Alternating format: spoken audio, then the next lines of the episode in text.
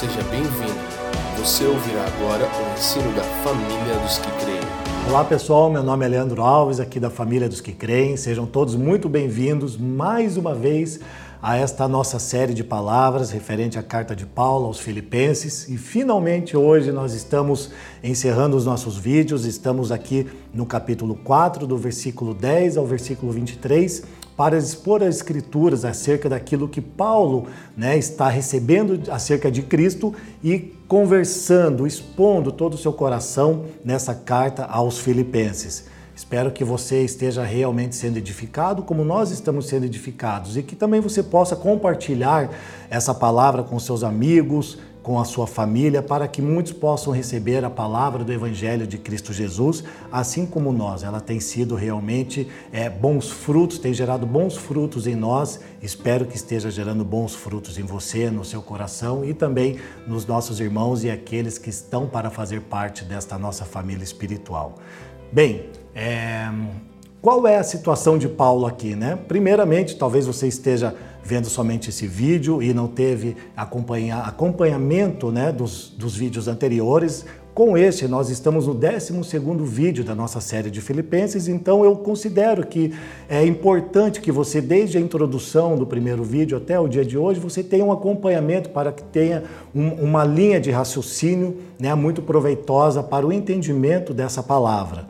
Então veja, Paulo, ele estava em Roma, preso em algemas, juntamente a um soldado, um soldado da guarda pretoriana, a guarda de César. Era os mais alto, o mais alto nível né, de habilidades que eles tinham como guardas para todo e tipo qualquer situação referente às questões em Roma. Então Paulo estava preso numa prisão domiciliar. Durante dois anos ele fica preso né, em Roma e é interessante que nesse tempo havia muitas pessoas que o rejeitavam, então eles difamavam o seu nome, né? eles iam contra a sua pregação, e até mesmo Paulo, diante de todas as situações adversas à sua vida, ele tinha até mesmo que pagar o seu próprio aluguel. Né? Paulo pagava o seu aluguel nessa casa onde ele estava preso, né? numa prisão domiciliar naquele tempo, e é colocado isso, se não me engano, em Atos 28, no final do, do capítulo. Você pode acompanhar isso lá.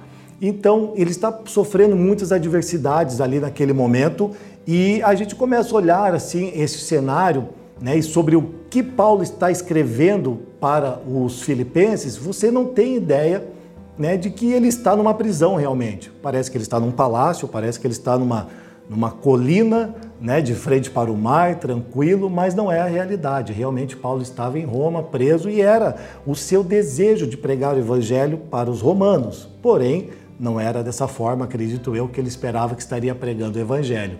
Mas veja, a situação de Paulo realmente era desesperadora. Mas é uma atenção que nós precisamos ter aqui. Qual é? Que Paulo não estava desesperado, mas sim, a sua situação era desesperadora principalmente para nós, quando vemos a situação de Paulo e como ele lida com as situações, é, é, é muito lindo e é muito é, prática na sua vida, é muito prático na sua vida o seu relacionamento com Jesus Cristo para que ele tenha a profunda certeza de que aquilo que ele está vivendo realmente é algo que está colaborando para o seu bem. Nós, quando temos uma adversidade, realmente não, a gente pensa que Deus não sabe ou Deus não está atuante na nossa vida, mas Ele está e Ele sabe de todas as coisas. Agora veja, nesse momento que Paulo está em Roma e que ele recebe a oferta da igreja dos filipenses pelas mãos de Epafrodito. Então ele sai de Filipos, ele toma viagem até Roma para levar essa oferta para Paulo. Então entenda só, que interessante que, até como um teor de, de de entendimento aqui que Paulo começa é, no capítulo 4, né, no capítulo 1, ele diz que ele é servo de Jesus Cristo, né, aos filipenses. Ele é um escravo de Jesus Cristo para os filipenses. Ele então está pregando o evangelho. E é diferente de algumas outras cartas. Por quê? Porque aqui Paulo ele está falando, ele como escravo de Jesus Cristo aos filipenses, ele está mostrando todo o seu amor, todo o seu carinho, toda a ternura na qual nós vimos né, nos, em todos os capítulos aqui que nós escorremos. Nós vemos aqui é, os seus entranháveis afetos, né, o seu amor incondicional para com os filipenses. Diferente de algumas outras cartas porque ele escreve para os coríntios, ele escreve aos gálatas, ele escreve aos efésios, iniciando a sua carta como sendo o apóstolo e realmente trazendo o cunho da sua autoridade para com eles. Com os filipenses ele tinha um trato diferenciado realmente, né? Tamanho é, é afeição que ele tinha para com os filipenses. E a questão aqui também quando ele estava preso em Roma, Paulo ele não só escreve essa carta aos Filipenses, mas também ele escreve algumas outras cartas, e dentre elas está é, Efésios, Colossenses e Filemão. Então é um tempo onde ele realmente escreve as cartas, mesmo preso, lembre-se disso, ele tem grande alegria. E essa palavra alegria, dele estar alegre, ela é falada em torno de 16 vezes, né, das suas variadas formas na, na carta aos Filipenses. Então a gente pega ela como realmente um, um tema central da sua carta em todos os momentos. Lembre-se, nós vamos correr talvez a, a, a, na nossa memória, vamos acabar esquecendo de que Paulo estava numa prisão. Tamanha alegria, amor e cumplicidade que ele tinha com os filipenses. E isso é maravilhoso, porque não parece que ele está numa prisão. Mas entenda que a partir daqui né, deste ponto, a gente começa a ver aqui no versículo 14, onde ele diz assim, né, que, que eles fizeram bem em participar das suas tribulações. É aqui onde ele começa a dar maior ênfase à, à sua à generosidade dos filipenses e à sua gratidão para com eles. E isto é algo que tem que permear também o nosso coração, né? que eles fizeram parte, eles participaram de suas tribulações. E a palavra tribulações do latim é, tribulum significa vara de moer grão. É interessante nós sabemos o porquê do latim, porque era um lugar onde né, a, a Roma né, estava estabelecendo o seu império lá em Filipos. Eles eram uma colônia romana. Por isso se havia a língua do latim e também do grego naquele lugar. Mas enfim, a gente precisa também analisar a intensidade que Paulo dava na pregação do evangelho. Paulo não parava. Né? Paulo era um leão indomável, o único que conseguia domá-lo era o Senhor. E nós podemos olhar no mapa a seguir a primeira viagem missionária de Paulo. Interessante vermos aqui, o texto está em Atos 13 e Atos 14, a sua primeira viagem missionária, onde ele é, percorre mais ou menos uns 1.350 quilômetros nesta viagem. Também, eles na sua segunda viagem missionária, ele que está marcado em Atos 15, 36 a 18, 22, nós falamos a respeito dentro da introdução dessa carta, né? Você pode acompanhar sobre a sua viagem, sobre a viagem de Paulo juntamente com Silas, com Timóteo para Filipos, que é quando existe a plantação da igreja. Veja que ele realmente dá muita ênfase, muita é, intensidade na pregação do evangelho por onde ele passa, que ele passa por muitas cidades. E na terceira viagem está em Atos, capítulo 18, do versículo 23, do 21 ao 16. Não menos também é importante está a viagem, a terceira viagem missionária de Paulo. E logo depois nós vemos a sua ida para Roma, no capítulo 21, do verso 17 ao verso do capítulo 28, verso 31, que é quando ele está saindo de Jerusalém e indo para Roma sobre a questão da sua prisão. Então veja que Paulo ele percorre uma distância muito grande. E aqui é em torno de 25 mil quilômetros que Paulo percorre sobre todas essas suas viagens. Veja que é, é uma quantidade grande para os dias de Paulo, onde nós sabemos que ele tinha as limitações quanto à moradia, quanto à sua logística, quanto à questão realmente do que comer e do que beber. E é em torno de 13 mil quilômetros a 14 mil quilômetros por terra e em torno de 11 mil quilômetros por mar. Por que eu digo isso? Porque nós vemos assim que Paulo tinha realmente necessidades. Ele era um homem comum, como eu e você. Mas era maravilhoso quando a gente começa a ver essas questões por detrás da vida de Paulo, porque essa intensidade que ele estava dando era como se ele percorresse o Brasil de norte a sul em torno de 5,6 vezes o nosso país, pregando o evangelho de uma maneira simples, é, seja por terra, seja por mar, mas realmente correndo todos os riscos de vida possíveis para pregar o Evangelho. Até lembro também você que Alexandre o Grande ele percorre em torno de 34 mil quilômetros para realmente é, ter o seu império né, maxificado durante, em todo o mundo. Sabemos que um rei, que o imperador, ele tinha toda a facilidade né, para poder percorrer com alimento, com estadia, com é, súditos, com pessoas que estavam para servir, diferentemente de Paulo. Então você vê aqui como Paulo realmente ele era um homem muito forte em Deus, muito convicto daquilo que Deus tinha chamado ele para fazer, que era realmente anunciar o evangelho de Deus. Vamos ver aqui comigo o capítulo 9 do versículo 26 de 1 Coríntios, que diz assim: Sendo assim, não corro como quem corre sem alvo, e não luto como quem esmurra o ar. Veja só, Paulo está falando aqui sobre a questão dele conquistar a coroa de, de, Cristo. E é realmente não pelos seus esforços, mas sim pela graça de Deus. Mas ele tem um propósito, ele fala que não corre como quem corre à toa, ele não esmurra o ar de, de, de é, como que diz, aquele não luta como quem esmurra o ar, ou seja, ele tinha um propósito, ele tinha uma convicção que era pregar o evangelho, seja aonde for, seja as dificuldades que ele podia percorrer, assim como nós estamos vendo ele em Roma pregando o evangelho, mesmo estando em cadeias, Paulo tinha um propósito e era a expansão, a, a progressão do evangelho por todo o planeta. E isso é maravilhoso, porque nós temos que ter realmente a vida de Paulo como um grande exemplo para nós.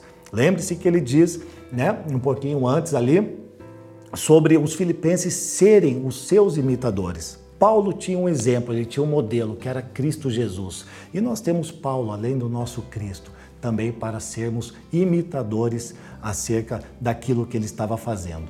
É, veja essa citação comigo de John Stott, por favor é melhor renunciar algumas experiências que esta vida oferece para entrar na vida que é vida de fato, vislumbrando que a eternidade é mais importante do que o tempo e qualquer sacrifício para seguir Jesus é válido. Uau, que texto maravilhoso, né? Veja só, é, é, nós olhamos a vida de Paulo e realmente quando ele ele, ele externa todo o seu amor, seus entranháveis afetos para com os filipenses, nós vemos exatamente isso que John Stott está falando aqui. Ó. Ele está falando assim que renunciar algumas experiências da vida é necessário para entrarmos na vida que é vida de fato. E eu e você precisamos entrar nesse lugar onde Paulo conseguiu entrar, que é realmente confiar e temer a Deus em todas as circunstâncias. Confiar em Deus, lançarmos, darmos a nossa vida para Ele cuidar, para Ele nos guiar e a gente estar realmente prontos a ouvirmos a voz do Espírito Santo, a voz de Deus em nosso coração e em nossa mente. E ele diz assim: porque nós precisamos vislumbrar a eternidade, porque é mais importante do que o tempo. E obviamente nós sabemos que para Deus um dia é como mil anos e mil anos é como um dia. Então o tempo para nós não deve ser importante ou mais importante do que a pregação do Evangelho. Porque o que cabe a nós é vermos a, a, a eternidade. Então a nossa vida, ele está dizendo aqui, para ser gasta na pregação do Evangelho. Sejam intensos em Cristo Jesus, pregue o Evangelho por onde vocês forem. Vejam a minha vida, sejam meus imitadores. Entende isso? Para quê? Para que vocês possam anunciar as boas novas de Cristo Jesus. E compreendemos que o Evangelho é a base do relacionamento com Deus. Porque sem Evangelho nós não temos Cristo, e sem Cristo nós não temos a reconciliação com Deus. Isso está lá em Colossenses 1, do 21 a 23. Nós não temos reconciliação com Deus sem o Evangelho. E sem o Evangelho, nós não temos Cristo. Então, mais do que uma oferta em questão, Paulo está celebrando a relação que ele tinha com os filipenses no momento que ele recebe essa oferta. Entende isso? Ele está, vamos lá, Paulo não está celebrando a oferta em si, mas sim a comunhão, a relação que ele tinha com os filipenses. É isto que estava enchendo de alegria o coração de Paulo, né, no momento em que ele está escrevendo essa carta para os filipenses. E isso é maravilhoso. Vamos ler aqui, a partir daqui, as escrituras comigo. A partir do versículo 10 até o 23. Alegro-me grandemente no Senhor, porque finalmente vocês renovaram seu interesse por mim. De fato, vocês já se interessavam, mas não tinham oportunidade para demonstrá-lo. Não estou dizendo isso porque esteja necessitado, pois aprendi a adaptar-me, a contentar-me a toda e qualquer circunstância. Sei o que é passar necessidade e sei o que é ter fartura. Aprendi o segredo de viver contente em toda e qualquer situação, seja bem alimentado, seja com fome, tendo muito ou passando necessidade.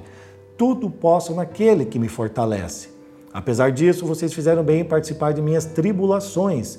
Como vocês sabem, filipenses, nos seus primeiros dias no Evangelho, quando parti da Macedônia, nenhuma igreja partilhou comigo no que se refere a dar e receber, exceto vocês. Pois, estando eu em Tessalônica, vocês me mandaram ajuda, não apenas uma vez, mas duas, quando tive necessidade. Não que eu esteja procurando ofertas, mas o que pode ser creditado na conta de vocês. Recebi tudo, o que tenho é mais que suficiente. Estou amplamente suprido, agora que recebi de Epafrodito os donativos que vocês enviaram. São uma oferta de aroma suave, um sacrifício aceitável e agradável a Deus. O meu Deus suprirá todas as necessidades de vocês, de acordo com as suas gloriosas riquezas em Cristo Jesus. A nosso Deus e Pai seja glória para todos sempre. Amém. Saúdem a todos os santos em Cristo Jesus. Os irmãos que estão comigo enviam saudações. Todos os santos enviam saudações, especialmente os que estão no palácio de César. A graça do Senhor Jesus Cristo seja com o espírito de vocês. Amém. Uau! Texto brilhante e maravilhoso, né? Que nós chegamos nesse final aqui da carta de Paulo, onde ele expressa uma grande alegria, está mostrando para os filipenses o como viver em alegria em meio a circunstâncias adversas, em meio a uma crise. Então ele já começa o texto falando assim: Alegro-me grandemente no Senhor. Veja que ele não lamenta que estar preso é um peso, ou é algo que ele deveria de, de resmungar, de reclamar, de forma alguma. Ele diz: Alegro-me grandemente no Senhor. E há uma diferença entre alegria e aquilo que é felicidade, porque a felicidade ela ocorre de acordo com as circunstâncias das nossas vidas. Tudo aquilo que nós estamos vivendo, nós podemos estar felizes com algumas situações ou tristes por outras. Mas Paulo diz: alegro-me grandemente no Senhor, porque a alegria não é dependente das suas circunstâncias de vida. Por isso ele diz no Senhor: a minha alegria está única e exclusivamente ligada ao Senhor.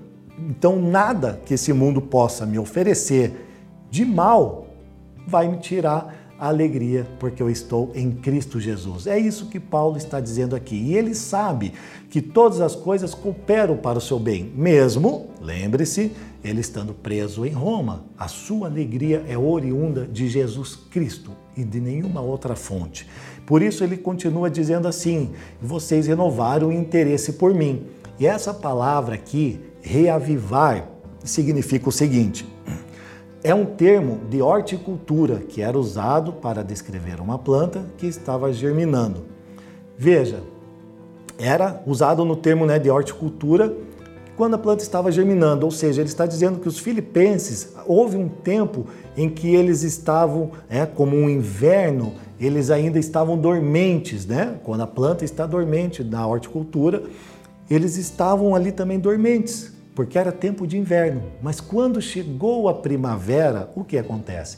É dado seus novos frutos, né? Brotos novos e verdes, sadios. Então ele disse: "Esse foi o momento exato que vocês deveriam renovar seus votos por mim, comigo", né? Então assim, o seu interesse, por quê? Porque todas as coisas ele está dizendo que cooperam para o bem, para o seu próprio bem. Nós sabemos disso. E ele diz assim: vocês já se interessavam, mas não tinham oportunidade. Veja que Paulo foi muito gentil dizendo aqui para eles assim: Eu sei que vocês já se interessavam por mim, mas eu acredito com, com todo o meu coração, conhecendo vocês, que vocês não tiveram oportunidade. E veja que aqui ele não relata né, o porquê que eles não tiveram oportunidade, nós não sabemos, podemos talvez deduzir que realmente num tempo, nesse tempo de inverno, eles que eles estavam passando, eles não tinham o, o valor financeiro para levar a ele, talvez não conseguiam levar porque não tinha uma pessoa, né, ou a logística para poder levar até ele também, né, essa oferta, ou talvez eles tinham algum tipo de obstáculo político. Lembrando que é, Filipos é uma colônia da cidade romana, certo? Então eles podiam ter sim algum tipo de obstáculo político, mas não é retratado aqui. Então veja que Paulo, ele não questiona esses irmãos a respeito de por que eles não ofertaram antes. E isso é maravilhoso de nós vermos, porque a atitude de Paulo é para como nós temos que ter com os nossos irmãos. Paulo ele presume o melhor acerca dos filipenses e ele diz: no tempo certo, agora, na primavera, vocês estão dando frutos novos, brotos novos, brotos verdes, né? Relacionando aqui com a horticultura. Então, esse era o momento apropriado para vocês fazerem o que vocês fizeram. Então, assim, Paulo sempre está presumindo o melhor dos seus irmãos, e isso é maravilhoso, porque mostra como que nós temos que nos relacionar e ver o Cristo em nosso irmão. Perfeito? É isso que nós precisamos entender. E ele diz assim: Não estou dizendo isso porque estou necessitado. Ou seja, Paulo estava passando muitas privações, muitas necessidades na prisão. Mas ele está dizendo assim: eu não digo isso porque estou necessitado. Veja só, ele diz que não falta nada para ele. Ele está comentando assim logo em seguida: aprendi a estar contente em todas as circunstâncias. Então ele está apresentando aqui, né, de estar contente em todas as circunstâncias, uma calma e uma submissa né, aceitação daquilo que era a realidade da sua vida. Paulo estava calmo, Paulo estava tranquilo, mesmo passando por aquelas necessidades. Ele disse: Não, estou tranquilo, estou contente. Né? Então a gente vê que realmente a vida de Paulo em Cristo Jesus é, é, era, era algo assim de, ser estudado, né? Porque repassando o que ele passou, e a gente sabe que não poderia ser de outra maneira, não poderia ter aprendido isso aos pés de Gamaliel quando um fariseu. Não era assim. Paulo realmente teve naquele encontro com Jesus Cristo, quando Jesus Cristo o chamou para este lugar, ele teve um discipulado pessoal com Jesus. E isto é marca de Jesus Cristo na vida de Paulo.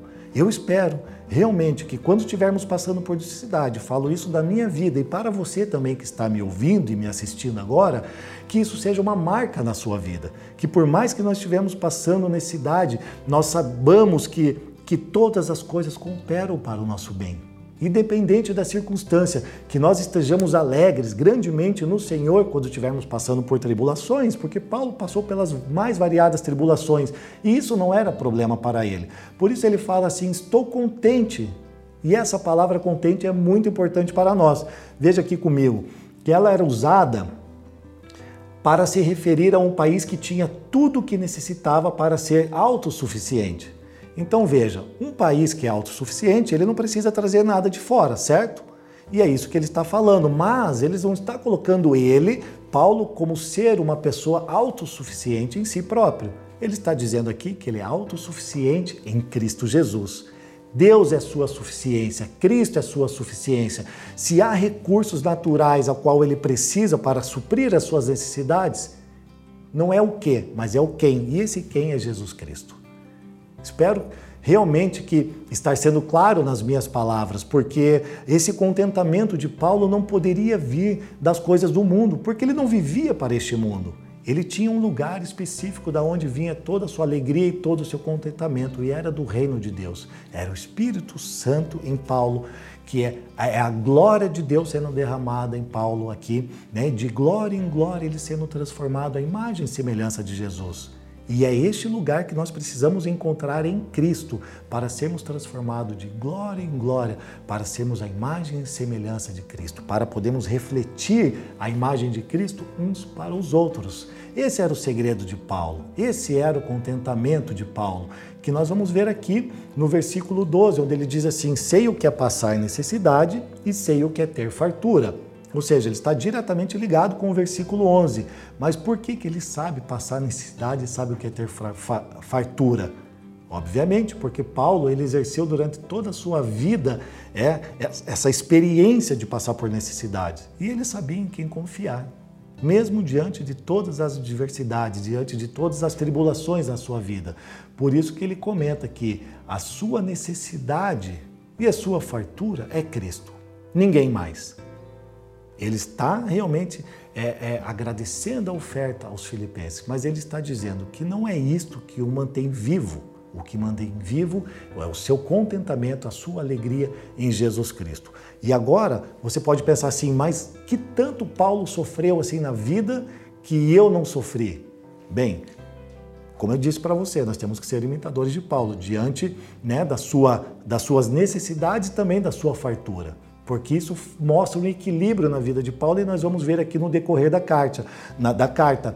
Ah, eu quero só colocar alguns pontos para você aqui referente ao texto de 2 Coríntios, do capítulo 11, verso 23 a 27, é, somente para discorrer aqui para você entender quais foram a, as, as mazelas, é, quais foram as adversidades da vida de Paulo e para você ver que realmente é somente em Jesus Cristo que nós conseguimos permanecer neste lugar volto a dizer, de alegria e de contentamento, sem murmuração, sem estarmos reclamando, sem estarmos praguejando. É verdade, porque até a mulher de Jó falou lá: amaldiçoa logo teu Deus e morre. E Jó falou: não, que é isso, mulher, não é assim que funciona. Então, assim, Paulo está mostrando que ele está completamente contente. E veja só as tribulações que Paulo passa aqui. Lembrando que nesse texto específico de 2 Coríntios, ele está falando contra a fidelidade, né? A fidelidade dos coríntios, porque eles estavam sendo permeados por o ensino greco-romano ali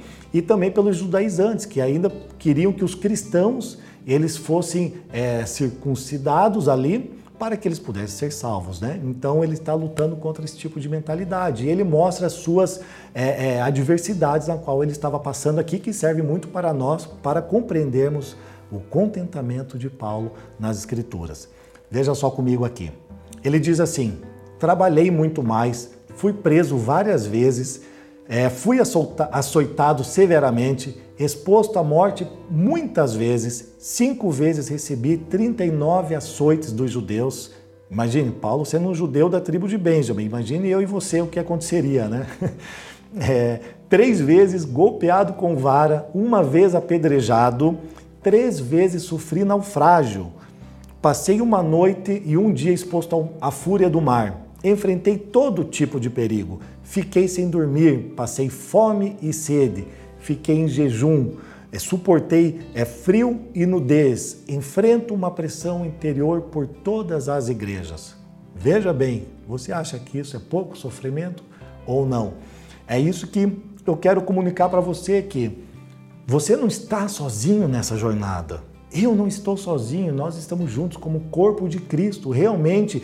E neste mundo terei aflições, nesse mundo teremos tribulações, mas graças a Deus pelo nosso Senhor Jesus Cristo, porque ele venceu o mundo e nele nós somos mais do que vencedores. Obviamente, mas é em Cristo, não deixando que a ansiedade, não deixando que, que qualquer tipo de, de questões que venham de fora né, deste mundo, de fora que eu digo, né, que não está dentro de nós, essas coisas que estão permeando o mundo, que venham para dentro de nós. Nós temos a paz de Deus no nosso coração e nós precisamos encontrá-la se não a tivermos.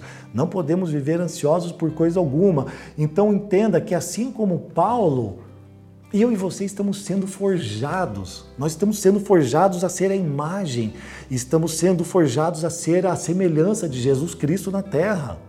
É isso, é isso que Cristo está fazendo em mim e em você agora, passando pelas diversas tribulações que nós estamos passando. E Paulo está dando um incentivo de alegria e de contentamento para os filipenses aqui, para não olharem para a direita nem para a esquerda, porque senão eles vão ser puxados é, devido às suas preocupações. Nós falamos no, no vídeo anterior que a, a, a, preocupação é como se nós estivéssemos sendo puxados em, em direções opostas, ao ponto de ser tão, estar tão preocupados de sermos rasgados ao meio.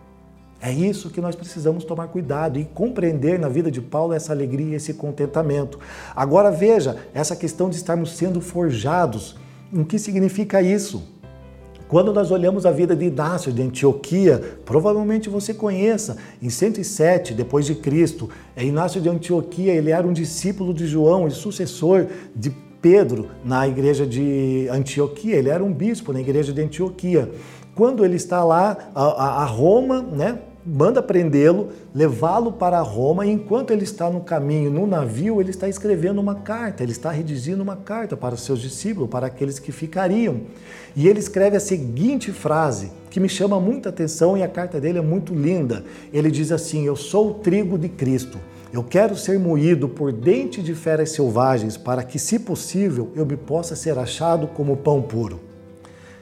É isso que Paulo está exemplificando referente às suas tribulações. Eu vou repetir para você. Ele diz assim: Eu sou o trigo de Cristo. Eu quero ser moído por dentes de feras selvagens, para que, se possível, eu possa ser achado como um pão puro. É isso que Paulo está falando sobre eles compartilharem das suas tribulações, porque a palavra tribulação vem do latim tribulum, que significa vara de moer grão, e nós, como trigo de Cristo, as tribulações vêm para realmente para nos moer, para formar um pão, assim como Cristo Jesus é o pão que foi dado a nosso favor para haver vida.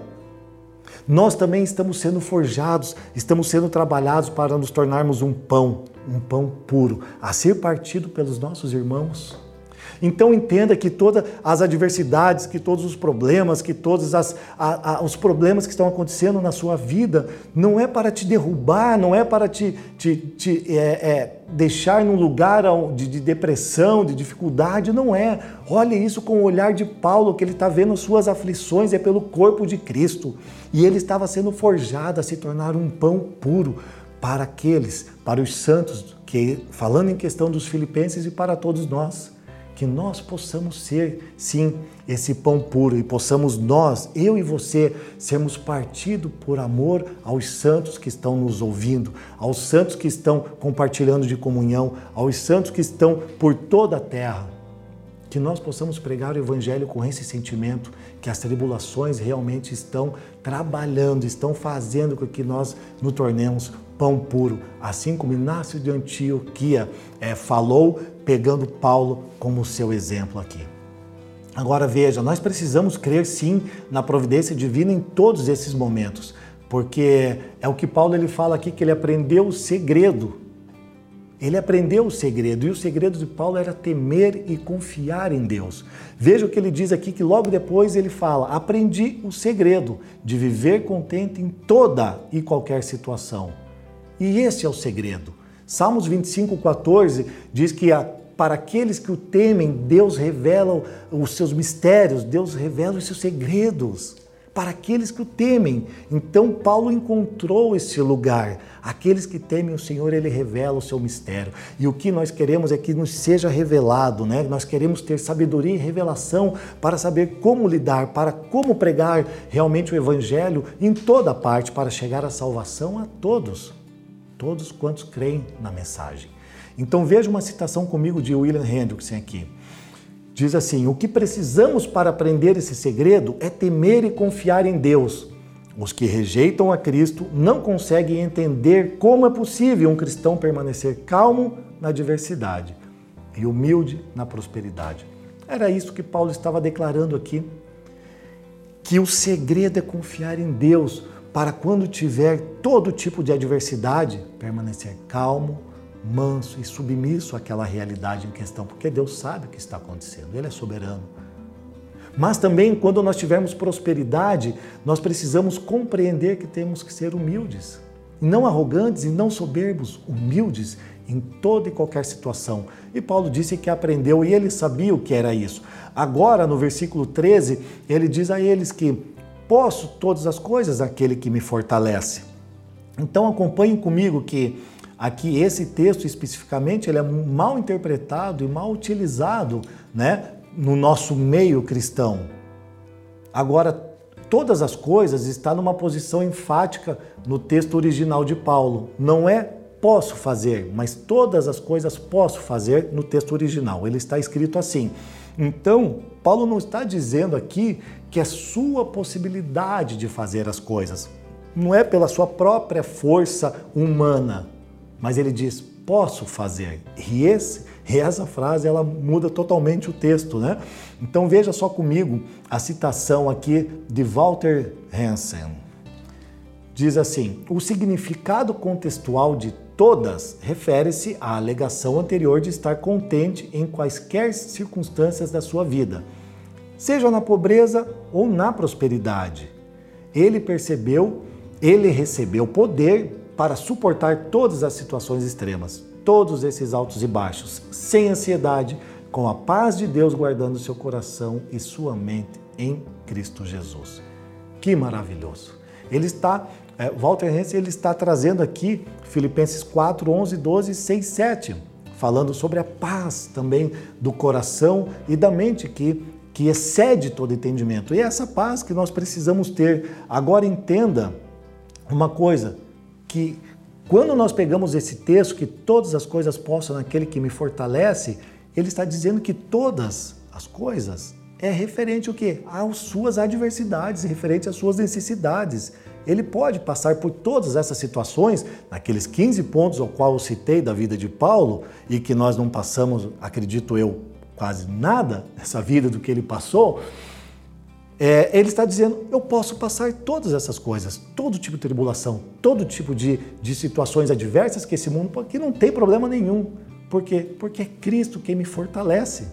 E é interessante nós entendermos uma frase a qual ele fala aqui que eu posso fazer. Essa palavra fazer também é muito importante para nós. Significa ser forte, ter poder. Então vamos ver essa citação sobre é, Steve, Steven Lawson que ele fala sobre isso aqui. Paulo afirma enfaticamente que tem poder de fazer todas as coisas, que está dentro da vontade de Deus todas as coisas que glorificam a Deus. Então, se o Paulo ele tem força, ele tem poder, ele é forte para fazer, sim, tudo aquilo que está de acordo com a vontade de Deus. E qual era a vontade de Deus com a força que ele tinha aqui? Era passar por essas tribulações. Alegre e contente em Cristo Jesus. Simples, né? E ao mesmo tempo complicado, porque na prática é difícil de vivermos. Eu entendo. É verdade. Agora entenda uma coisa aqui.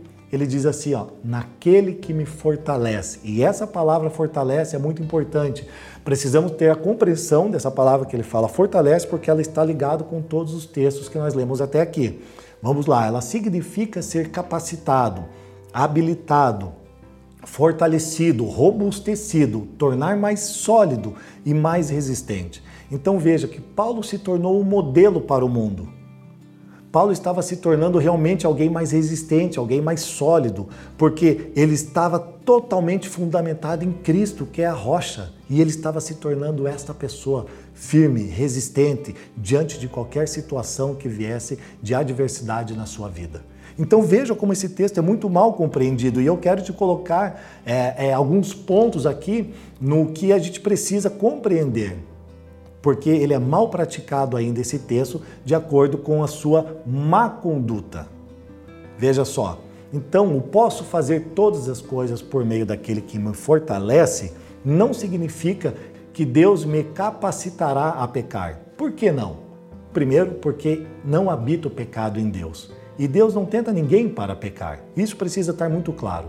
Se Cristo, Jesus, é que me fortalece, não é para pecar. Era para viver sóbrio, contente alegre em todo tipo de adversidade. Segundo ponto, não significa que eu possa fazer proezas físicas sobrenaturais, ou seja, realmente eu não vou andar sobre as águas, eu não vou voar, eu não vou conseguir, né, como está escrito, como o nosso Senhor disse, pegar esse monte e lançá-lo ao mar. Nós não faremos isso como uma telecinese, né? Então, entenda isso. Nós não vamos fazer coisas sobrenaturais nesse sentido. E ele também não me isenta da responsabilidade de me dedicar com fidelidade aos meios da graça. Então, esse meio da graça, que é a graça perseverante, é que nos concede fé, que nos santifica, que nos justifica, que nos consola, é tão é, é que glorifica, né? São sobre essas coisas que eu tenho que me dedicar completamente aos meios da graça. Preciso perseverar nessas atitudes. E não elimina a minha responsabilidade de confessar o pecado e me arrepender.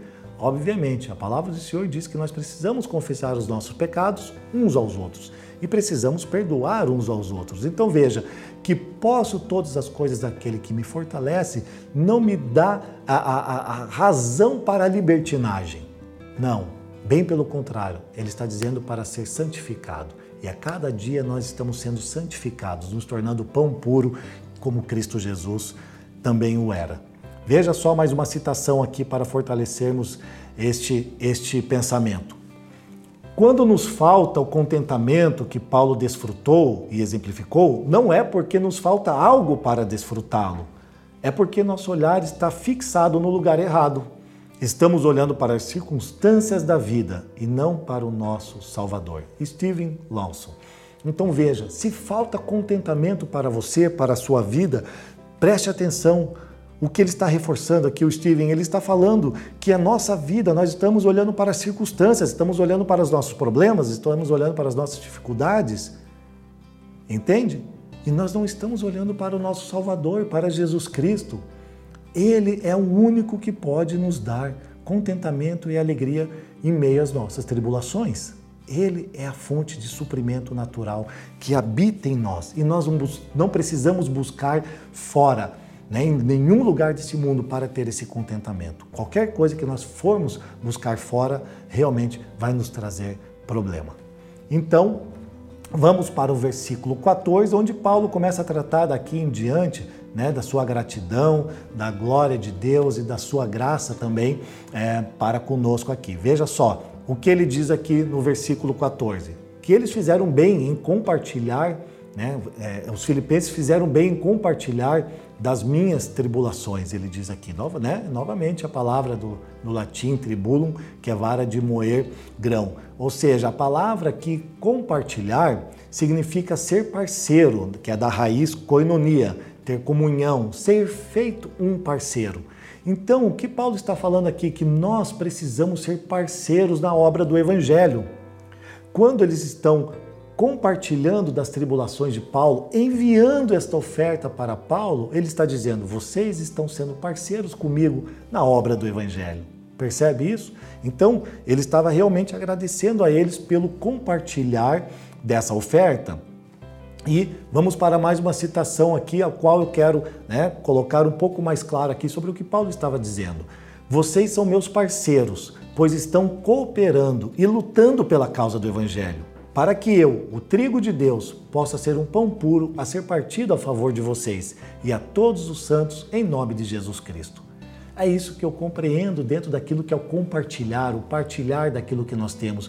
Quando ele está re, realmente é, recebendo essa oferta, ele está dizendo: vocês são meus cooperadores na obra do Evangelho. Quando você olha no início do capítulo, ele diz que eles estão lutando ao lado dele para a progressão, né, para a expansão pela causa do Evangelho. Então, sim, é uma forma de agradecimento que Paulo está fazendo aqui mediante essa oferta. Né? Não para si, mas por quê? Por causa da propagação do Evangelho. E ele tem se tornado essa pessoa que tem se gastado com total intensidade, como nós vimos aqui, para anunciar as boas novas de Cristo Jesus. Verso 15: Nenhuma igreja partilhou comigo. Veja que Paulo está sendo aqui, ó, nenhum. Ele está dizendo: nenhuma igreja partilhou comigo no que diz respeito ao dar e receber. Então, quando ele fala que partilhou comigo, ele está novamente comunicando a mesma palavra que nós falamos anteriormente ali, sobre a coinonia. Ou seja, nenhuma igreja foi minha parceira né, no que diz respeito a dar e receber, a não ser vocês, filipenses. Ou veja, eles tinham uma consistência, na verdade, naqueles 10 anos de ofertarem na vida de Paulo, porque eles estavam conscientes realmente da vida de Paulo e o efeito que ele tinha na pregação do Evangelho de trazer novas pessoas a Cristo Jesus. Por isso que ele fala que eles eram a sua coroa, né? E naquele tempo, uma coroa de louro, na verdade, era todo aquele corredor que corria e vencia aquela corrida, ele recebia uma coroa de louro, como nos dias de hoje, uma medalha de ouro, um troféu de ouro. Ele fala: Vocês são minha coroa. Por quê? Porque vocês estão firmes no evangelho real e verdadeiro que eu lhes anunciei acerca de Cristo Jesus. Então, no que diz respeito a dar e receber, né, os filipenses eles estavam realmente financiando a obra de Deus através da vida de Paulo. E receber aqui significa é, acumular riquezas no reino dos céus. É exatamente isso. O que diz respeito a dar e receber. Porque veja, mais abençoado, né, bem-aventurado é aquele que dá do que aquele que recebe. É sobre isso que Paulo está falando aqui. Mais abençoado é você que está ofertando, povo, igreja de Filipos, do que eu que estou recebendo. Por que ele está falando isso? Vamos avançar um pouquinho e já vamos ter essa resposta aqui. Ó. No verso 16 ele diz assim: Estando em Tessalônica, vocês me mandaram ajuda, não uma, mas duas vezes. Veja, acompanhem comigo essa trajetória rapidamente no mapa, onde Paulo, no verso 16, né? Ele está. É, Paulo ele está em Filipos e depois ele segue para Anfípolis e depois ele vai para a Polônia. E então aqui ele chega em Tessalônica, onde ele plantou a igreja. É, nesse sentido específico, isso está em Atos capítulo 17, versículo 1, é, nesse sentido específico, Paulo está mostrando para eles que eles são seus parceiros na obra do Evangelho, na pregação do Evangelho. Como assim, Leandro? Porque Paulo estava em Filipos ele passou por duas cidades e chegou em Tessalônica, onde ele plantou a igreja. E quando ele estava nessa obra de pregar o evangelho, plantar a igreja em Tessalonicenses, em Tessalônica, assim como foi em Filipos, eles que ofertaram não uma, mas duas vezes. Veja, então Paulo não só está agradecendo, mas também está fazendo menção daquilo que é a, a, a, o nosso papel né, de ofertar, de abençoar a igreja, principalmente né, um ministro de Deus, um missionário. Paulo aqui ele estava como missionário, é importante nós vermos aqueles missionários que estão no campo, pessoas confiáveis, pessoas que você sabe que estão dedicando a sua vida para a progressão do evangelho, para que pessoas venham conhecer a Cristo Jesus por meio da palavra, porque é por meio da palavra que eles precisam ouvir para conhecer o Senhor Jesus Cristo. Então veja, Nesse sentido, realmente os filipenses estavam muito próximos da obra de, do Evangelho, da pregação do Evangelho, juntamente com Paulo. Realmente, onde Paulo estava indo, eles estavam junto com ele. Eles tinham comunhão com Paulo, porque eles estavam participando dos seus sofrimentos, ativamente ofertando realmente para que ele pudesse pregar o Evangelho. Verso 17 ele diz assim: Não que eu procure oferta mas o lucro na conta de vocês. Veja, a questão do dar e receber. No momento em que eles estão dando, ele está dizendo aqui o quê? Eu procuro lucro na conta de vocês. Então veja, eles, como eles estão fazendo um investimento, eles realmente eles vão receber o lucro sobre isso. Paulo está dizendo, não eu estou procurando oferta, mas aquilo que vai ser acreditado na conta de vocês, filipenses. Uau! Que, que maravilhoso ver isso, porque Paulo sabe que não correu em vão. É isso que ele está falando lá, lá atrás, como nós lemos. Ele não está correndo em vão e ele sabe que os filipenses fazem parte disso e nós precisamos ser parte disso na expansão e na pregação do Evangelho pelos ministros de Deus.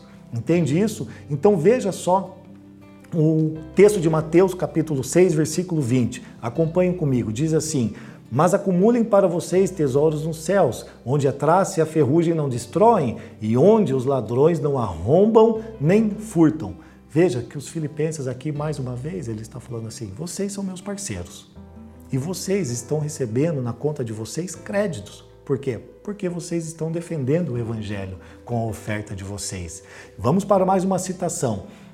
O presente deles trouxe alegria a Paulo, não por causa do benefício material e pessoal para ele, mas por causa do benefício espiritual que representava para os próprios filipenses. John MacArthur.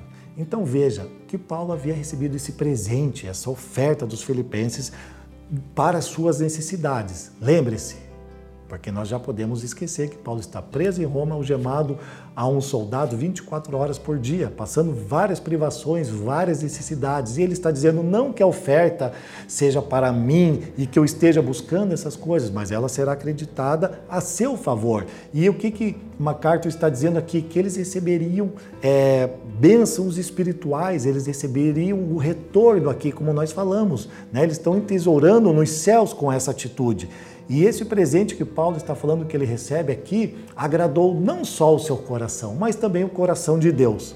Como assim, Leandro? Então, meu, o meu, a, minha oferta, quando eu, eu, eu, eu coloco o meu dinheiro na obra de Deus, eu também estou agradando Deus? Sim, é isso que nós vamos ver no versículo 18. Preste atenção aqui comigo. Ele diz assim: Recebi de Epafroditos donativos, que são oferta em dinheiro, né? E elas são uma oferta de aroma suave, um sacrifício aceitável e agradável a Deus.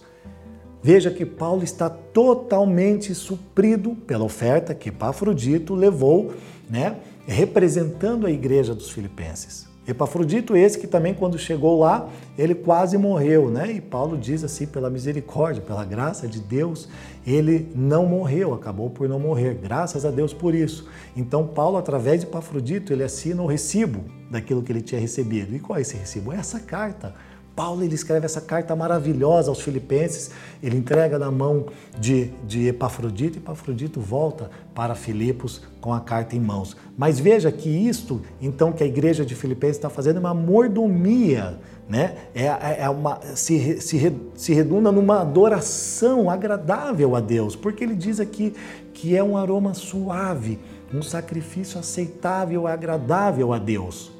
Cara, isso é maravilhoso e nós precisamos compreender que toda vez que nós estamos ofertando para a obra do Senhor, né, para aquelas pessoas que são ministros do Senhor, que são missionários, aqueles que estão no campo realmente dando sua vida, passando por necessidade, você talvez conheça alguém. Nós, como família dos que creem, nós abençoamos missionário dessa forma. Agora veja assim, isto é em todo o mundo. E se cada um de nós conseguirmos né, é, é, compreender a grandeza de, do que é agradar ao Deus com as nossas finanças, nós realmente vamos viver alegres, vamos viver contentes, não teremos falta de nada e em Cristo seríamos supridos de todas as coisas. E ele continua dizendo aqui que é o próprio Deus que vai abençoá-los. Mas vamos ver esta citação aqui, ó mais do que suprir a necessidade dos ministros de Deus, o objetivo mais elevado é o prazer que isso dá ao Pai. Esses dons de sacrifício são oferecidos como um ato de adoração que dá prazer a Deus. Este é o propósito máximo e o maior motivo para a nossa contribuição financeira. Então veja, mais do que é, é, propriamente é, abençoar e suprir os ministros de Deus, que é relevante e necessário, tem algo ainda maior, né? tem algo ainda superior a isso. O que, que é? Agradar o coração de Deus. Então, sempre que nós fazemos isso, nós estamos agradando o coração de Deus. Que tenhamos a igreja de Filipos, né, a vida de Epafrodito, realmente é, tendo que sair né, de uma terra distante para chegar a Roma, para enviar esta oferta para Paulo, realmente é, é, lutando contra todo tipo de adversidade, contra ladrões e, enfim, por tudo aquilo que Paulo passou realmente, é, é, é louvável a sua atitude, é louvável a atitude dos filipenses se importarem realmente com a necessidade de Paulo. E ele diz no verso 19: O meu Deus suprirá todas as necessidades de vocês, de acordo com as suas gloriosas riquezas em Jesus. Veja que ele faz uma afirmação aqui em forma de promessa. Então Paulo ele traz primeiro a conotação de um pronome pessoal aqui, meu.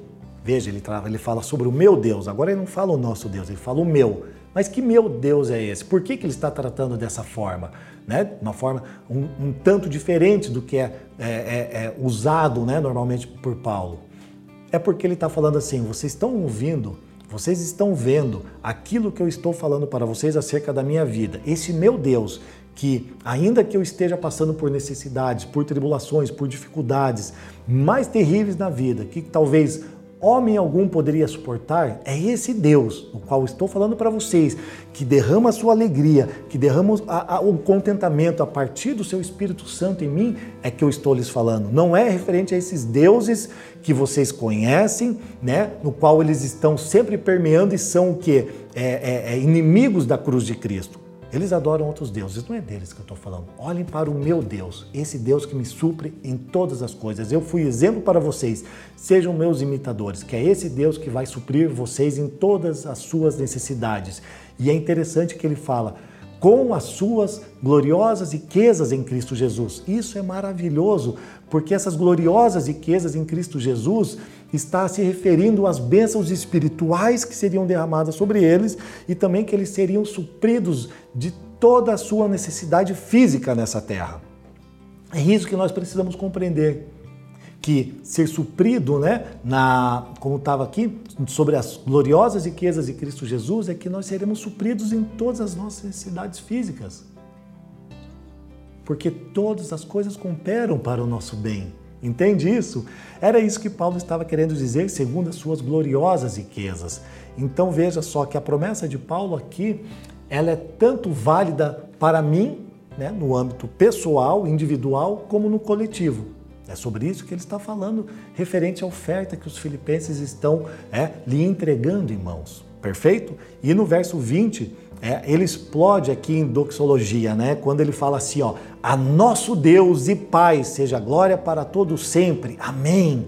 Veja só, é uma explosão em doxologia aqui. É onde ele realmente traz a menção daquilo que ele acabou de falar aqui no, sobre as riquezas gloriosas em Cristo Jesus. Ele fala: está vendo essas riquezas gloriosas em Cristo Jesus? Que você não vai ter falta de nada, que você vai ser suprido de todas as coisas e você não precisa buscar no mundo essas coisas, que tudo está em Cristo. Sim, entendi, Paulo. Então, é isso que ele vai fazer em você. E então ele diz assim, né? A nosso Deus e Pai seja glória para todo sempre. Amém. Paulo aqui ele dá uma ênfase aqui nesse texto e é muito lindo. Então o que ele está dizendo? Assim como meu Deus tem me suprido fielmente, ele também suprirá você. Coloca seu coração em Deus, coloca seu coração realmente em Jesus Cristo, confia nele, teme a, a, a Deus, porque tudo vai lhe correr bem. Porque essas coisas que aparentemente são ruins aos nossos olhos, na verdade estão vindo para nos forjar, para nos tornar semelhante a Cristo, porque Cristo aprendeu a sofrer mediante aquilo que Cristo aprendeu a obedecer mediante aquilo que sofreu, aquilo que ele padeceu. E Paulo estava aprendendo, nós vimos sobre o texto aqui que ele fala que ele aprendeu e que ele já sabia o que era passar necessidade, o que era ter fartura. Mediante o quê? Mediante aquilo que ele sofreu, aquilo que ele padeceu. Estamos sendo forjados para ter realmente a, a, a, estatura de Cristo Jesus. E isso é obra do Espírito Santo, isso é obra de Deus, não é obra minha, não é obra sua. Ele está fazendo isso de glória em glória a cada dia sobre as nossas vidas e sobre a sua igreja, porque é Ele que está edificando a sua igreja. Então, é, nós corremos aqui para o versículo 21 e 22, né? Chegando aqui quase ao final aqui, onde ele tem os seus cumprimentos né, a, a, a respeito dos romanos para com os filipenses. Veja que interessante que ele, ele, ele fala em seu nome e em nome dos romanos. E lembre-se que Paulo ele não tinha estado antes em Roma. Quando ele escreve a sua carta aos romanos é em torno de 57 depois de Cristo. E essa carta que ele está escrevendo para os filipenses é em torno de 61, entre 60 e 62, né? Então, 57 a carta de Romanos, 61 mais ou menos a carta dos filipenses. Então ele está dizendo assim: os santos de Roma, aqueles que foram separados para Cristo Jesus, estão lhe mandando saudação. Veja que fantástico, porque Paulo faz a conexão aqui entre a família de Deus. Cara, isso é fantástico. Eles agora estão conhecendo seus irmãos que estão em Roma, essas pessoas agora que estão invadindo o palácio do próprio César, porque ele diz assim, especialmente os do palácio de César, lhes mandam saudações especialmente eles. Uau! Isso é fantástico porque a, a, a prisão, lembre-se, Paulo está preso, está acorrentado numa prisão domiciliar, tendo que pagar aluguel, seu nome está sendo difamado por toda a cidade de Roma e ele está com um espírito jubilante, ele está fervoroso no seu amor e no seu carinho, na maneira de falar com os filipenses, que ele diz, especialmente os que estão no palácio né, de César, te mandam saudações, meus irmãos. É, é, é, é, incomensurável, né? Nós, nós sentimos o, o coração, né? E, e, a maneira como Paulo está falando isso, porque ele está dizendo que, olhe, até onde está chegando a pregação do Evangelho? Até dentro do palácio. E lá ele está falando realmente, sim, sobre os soldados, porque ele estava ministrando 24 horas sobre eles. Quando eles estavam acorrentados, trocava o turno, vinha um novo, e vinha outro, e vinha outro, e vinha outro, e ele estava pregando o Evangelho. Ei, Paulo, né? Quão grande é Paulo, né? Debaixo do poder do Espírito Santo de Deus, nós temos que dar graças a Jesus Cristo, né? Porque Paulo é aquele homem no qual nós temos que ser seu imitador, realmente. Então veja, era carcereiro, era a, a, a, o copeiro, era a faxineira, o pessoal da limpeza, eram todos esses que estavam no palácio, estavam realmente sendo conquistados pelo amor de Cristo Jesus. O Senhor os estava chamando para a sua maravilhosa luz. E aqui Paulo demonstra realmente, nesses, nessa saudação aqui, ah, os seus entranháveis afetos né, para com os filipenses, da maneira que ele está falando com ele. Ele mostra aqui qual é o modelo de se amar, é o modelo de Deus de se amar aqui nos seus cumprimentos. Ele também fala sobre a comunhão que ele tinha com os romanos aqui, e ele tinha pelo menos oito nomes aí conhecidos, se nós formos olhar as escrituras, pelo menos oito pessoas estavam com ele, né, quando ele chegou em Roma, que já eram de lá, porque ele já havia escrito a carta antes, então ele tinha as pessoas que o conheciam nesse sentido, e também algo aqui que, que é muita marca de Paulo em toda a carta, é o seu fervor e não a sua frieza. Paulo, em todo momento, ele está sendo fervoroso com os filipenses, e é isso que nós precisamos ser uns com os outros, ao anunciar a palavra de Cristo Jesus. Cada um do seu jeito. Talvez uns mais quietos, talvez outros mais. É, é, é, é, é como a gente pode falar aqui? Uns mais quietos e outros um pouco mais atrevidos, mas realmente pregar o Evangelho de uma maneira em que Cristo seja anunciado, sem medo de temer o mal. Sem medo de temer o mal. Paulo mostra isso com a sua vida, que ele passou por todas as dificuldades pensáveis e impensáveis e ele estava firme em Cristo Jesus. Porque ele confiava e temia. Sabia que, ainda preso, estando em algemas, Deus era único e suficiente para ele, para livrar ele de qualquer tipo de morte. E ainda assim, depois, quando ele é solto e é morto em Roma, né, na época ali de Nero, ele sabia que era a hora dele e que o Deus estava o chamando. Ah, é maravilhosa, né? Não só a vida de Paulo, não só a vida dos filipenses, mas aquilo que nós podemos aprender. E a gente pode começar a partir dessa carta, praticar isso com, é, é, com esse fervor que Paulo tinha. Se tiver frieza do seu coração, peça para Deus te dar esse fervor. O Espírito Santo é justamente para te dar vida, te dar alegria, te dar contentamento pela obra do Evangelho. E Cristo Jesus quer se derramar em você, então se entrega para Ele de uma vez. Em nome de Cristo Jesus, se entrega para Ele. Tire a frieza, seja fervoroso em Cristo, assim como Paulo era e como nós temos Ele como exemplo. Agora, verso 23, para encerrarmos, ele diz assim: A graça do nosso Senhor Jesus Cristo seja com o espírito de vocês. Amém. Ele termina com a graça do nosso Senhor Jesus Cristo. Veja, é isso que tem que permear a nossa vida. A graça do Senhor, e você precisa compreender que a sua graça está sobre você. Caminhe em paz. Deixe o Senhor trabalhar na sua vida, mesmo diante dessas circunstâncias adversas que você vai ter a alegria do Senhor dentro de você. Ok? Espero que realmente vocês tenham sido grandemente abençoados, como nós fomos abençoados, enriquecidos por esta carta maravilhosa de Paulo. Então, que você possa, neste momento, é, orar juntamente comigo, realmente na, na concepção de dar graças a Deus pela sua obra e por aquilo que ele fez na vida de Paulo, um nosso irmão e o nosso exemplo, assim como Jesus Cristo, nosso irmão mais velho. Senhor, nosso Deus e nosso Papai querido, em nome de Jesus Cristo, nosso irmão mais velho, nós te agradecemos. Obrigado por este tempo, Senhor, onde tu nos trouxeste clareza por meio da vida deste santo, deste homem chamado Paulo de Tarso. Obrigado, Senhor, por derramar sobre nossas vidas, pelo teu Santo Espírito, a revelação de quem é Cristo Jesus. Obrigado, Pai Tu és o nosso Aba, Aba, Pai, que tem cuidado dos seus filhinhos.